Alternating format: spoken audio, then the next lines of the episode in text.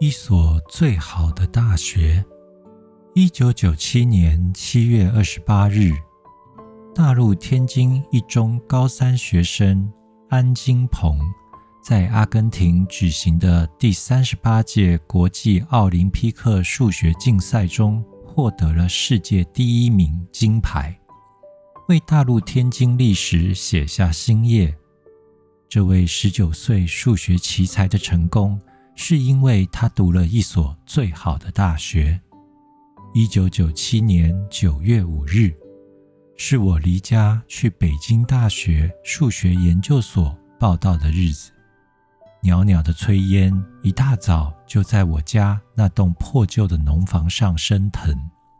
跛着脚的母亲在为我擀面，那面粉是母亲用五个鸡蛋和邻居换来的。他的脚是前天为了给我多筹点学费，推着一整车蔬菜在往镇里的路上扭伤的。端着碗，我哭了。我割下筷子，跪在地上，久久抚摸着母亲肿得比馒头还高的脚，眼泪一滴一滴滚落在地上。我的家在天津武清县大有代村。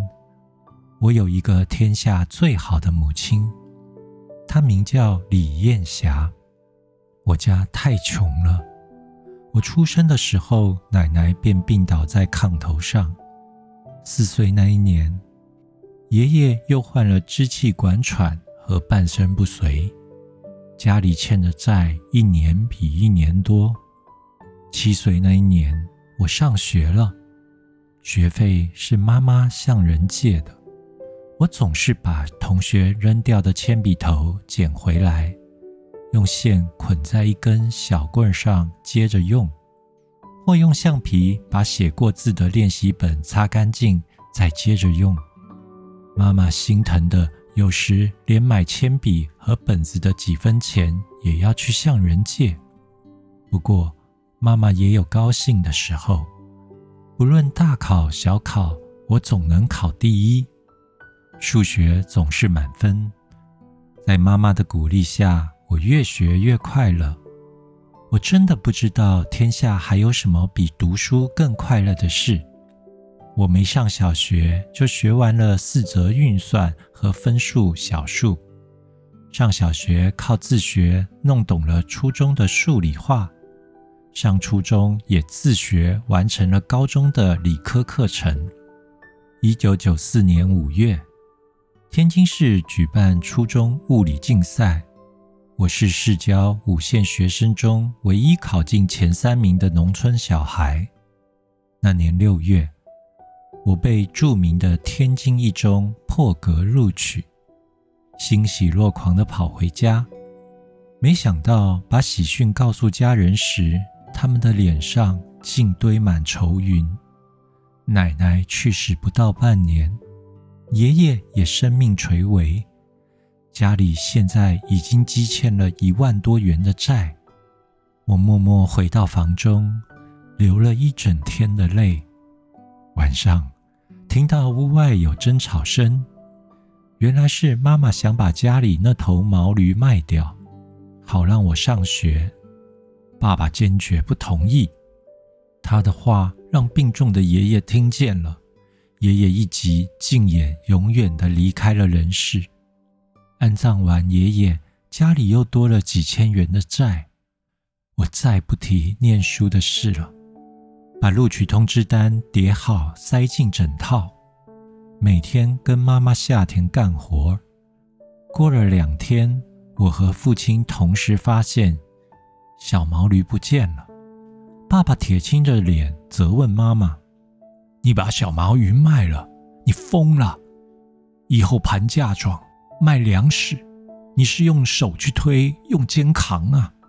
你卖毛驴的那几百块钱，能供金鹏念一学期还是两学期啊？那天妈妈大哭，她用很凶很凶的声音吼爸爸：“娃儿要念书有什么错？”金鹏考上市一中，在咱武清县可是独一无二啊！咱们不能让穷字把娃儿的前程给耽误了。我就是用手推，用肩扛，也要给他念下去。捧着妈妈卖毛驴得来的六百元，我真想给妈妈下跪磕头。我太爱念书，然而这一念下去，妈妈又要为多少难，吃多少苦。那年秋天，我回家拿冬衣，发现爸爸脸色蜡黄。瘦得皮包骨似的躺在炕上，妈妈若无其事的告诉我：“没事，重感冒，快好了。”谁知第二天，我拿起药瓶上看上面的英文，竟发现这些药是抑制癌细胞的。我把妈妈拉到屋外，哭着问她：“这到底是怎么一回事？”妈妈说：“自从我上一中后。”爸爸便开始血便，一天比一天严重。妈妈借了六千元去天津、北京一遍一遍的查，最后确诊为肠息肉。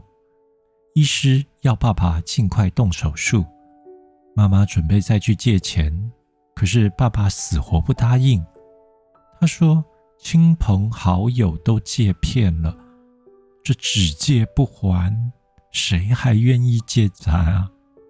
那天邻居还告诉我，母亲是用一种原始而悲壮的方式完成收割的，看得人直掉泪。大家也自身难保，他没有足够的力气把麦子挑到场院去脱粒，也无钱雇人帮忙。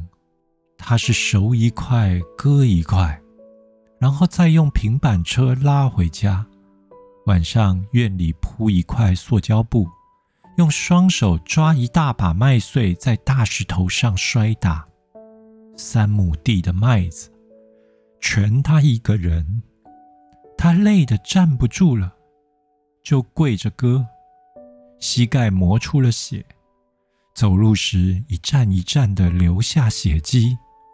不等邻居说完，我便飞跑回家，大哭道：“妈，我妈，我不能再这样读下去了。”妈妈最终还是把我赶回了学校。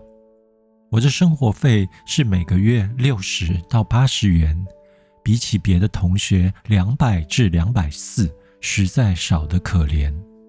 可只有我知道，妈妈为了这一点钱，从月初就得一分一分的省，一元一元的卖鸡蛋、蔬菜，实在凑不出的时候，还得去借个二十三十。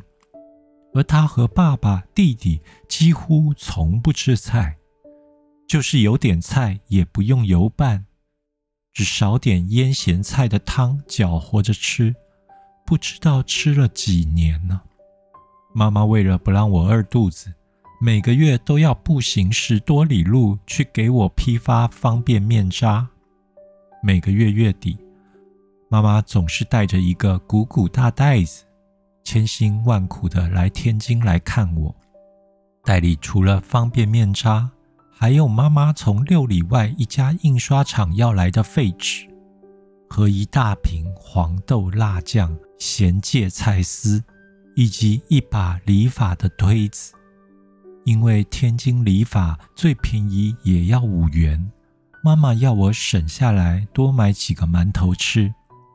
我是天津一中唯一在食堂连青菜也吃不起的学生，只能买两个馒头回宿舍泡点方便面渣，就着着辣椒酱和咸菜吃。我也是唯一用不起稿纸的学生。只能用一面印字的废纸打草稿。我还是唯一没用过肥皂的学生。洗衣服总是到食堂要点碱面将就。可是我从来没有自卑过。我觉得妈妈是一个苦难，向厄运抗争的英雄。做他的儿子，我无上光荣。刚进天津一中的时候。英语课就把我听懵了。母亲来的时候，我给他说了怕英语跟不上的忧虑，谁知他竟一脸笑容的回答：“妈知道你最是吃苦的孩子，妈不爱听你说难，因为一吃苦便不难了。”我记住了妈妈的话，我有点口吃。有人告诉我，学好英语，首先要让舌头听自己的话。于是我常捡一枚石子含在嘴里，然后拼命背英文，舌头跟石子磨啊磨，有时血水顺着嘴角流了下来，但我始终咬牙坚持着。半年过去了，小石子磨圆了，我的舌头也磨平了，英语成绩进入全班前三名，我真感谢母亲。他的话激励我，神奇的跨越了这个大学习障碍。一九九六年，我参加全国奥林匹克知识竞赛天津赛区的比赛，获得了物理一等奖和数学二等奖，将代表天津去杭州参加全国物理奥赛，拿一个全国一等奖送妈妈，然后参加世界物理奥赛去。我抑制不住内心的激动，把喜讯和愿望写信告诉了母亲。结果我仅得了二等奖。我一头栽在床上，不吃不喝。尽管这已是天津市参赛者中最好成绩，可是要报答含辛茹苦的母亲实在不够啊！回到母校，老师们帮我分析失败的原因。我总想数理化全面发展，主攻项目太多而分散了精力。如果我现在攻数学，一定能上。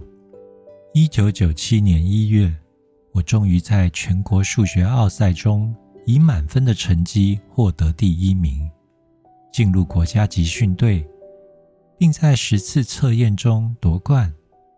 按规定。我付阿根廷参加比赛的费用需自理。交完报名费，我把必备的书籍和母亲做的黄豆辣酱包好，准备工作就结束了。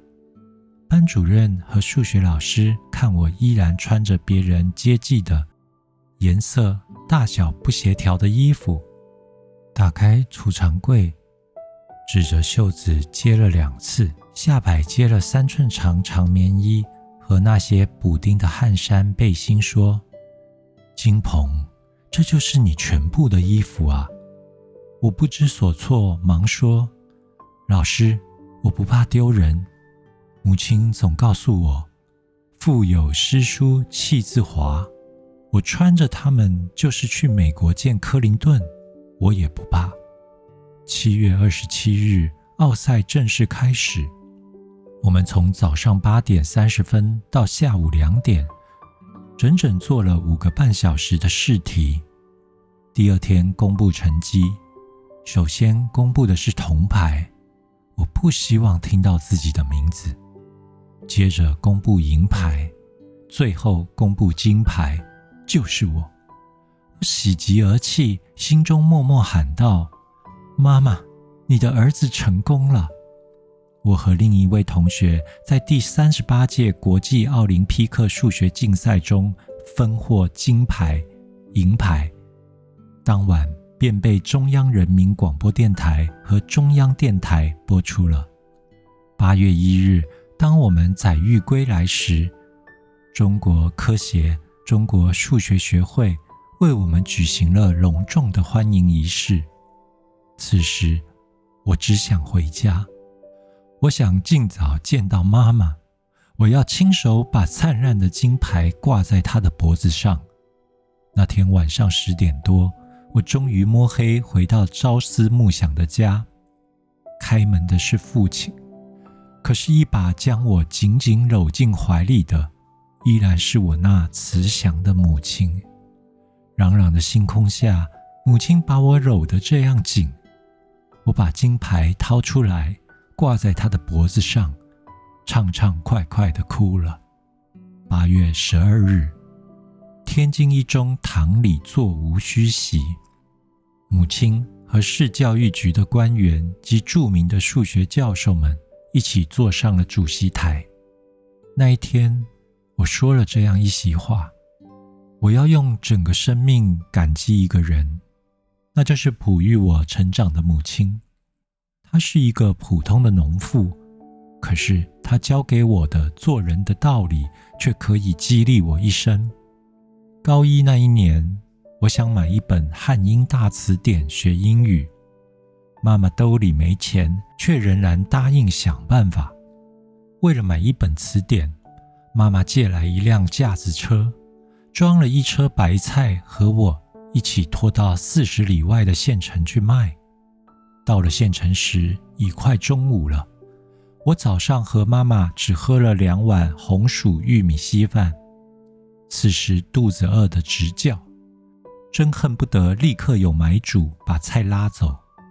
妈妈还是耐心的讨价还价，最后终于以一角钱一斤成交。两百一十斤白菜应换来二十一元，买主只给了二十元。有了钱，我想先吃饭，可是妈妈说还是先买书吧，这是今天的正事。我们到书店一问书价，要十八元两角五分。买完书只剩下一元七角五分。妈妈只给了我七角五分零钱，去买了两个烧饼，说剩余的一元要增起来给我上学花。虽然吃了两个烧饼，等我们娘俩快走完四十里路回家时，我已经饿得头昏眼花了。